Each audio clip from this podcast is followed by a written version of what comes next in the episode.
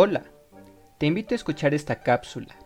Mi nombre es André y de parte de la Universidad de Hemisferios te estaré informando mediante este proyecto sobre algunas cosas de tecnología que quizás no sabías. A continuación, hablaremos sobre algunos de los términos digitales más comunes y su significado. Digital. Se refiere a algo que tenga que ver con los dedos, pero en los últimos años, debido a su gran relación con los dispositivos y aparatos electrónicos, se lo ha relacionado mucho a un término más general como la tecnología o virtualidad. El siguiente término es dinero electrónico. Hoy en día estas palabras han tenido un mayor recibimiento e importancia, y es porque se refiere al valor o medio de pago que involucre un medio digital, es decir, en el que no intervienen unidades, sistemas o entidades físicas en las transacciones y pagos. Disco duro.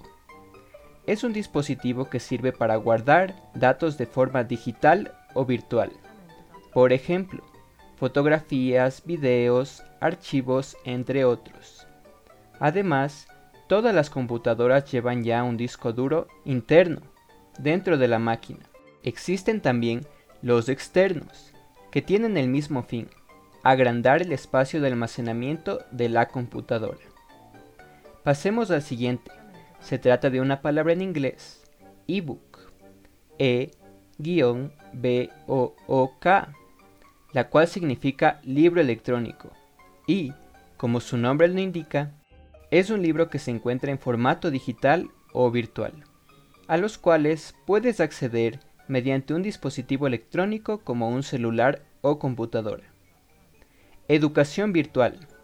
Seguramente has escuchado este término, que hace referencia a la modalidad en línea de enseñanza y aprendizaje para los estudiantes, usando herramientas tecnológicas y digitales para que la educación pueda ser de calidad y pueda ser también practicada.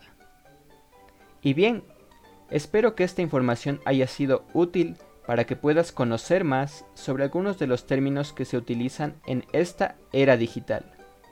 Por mi parte es todo. Nos veremos pronto nuevamente.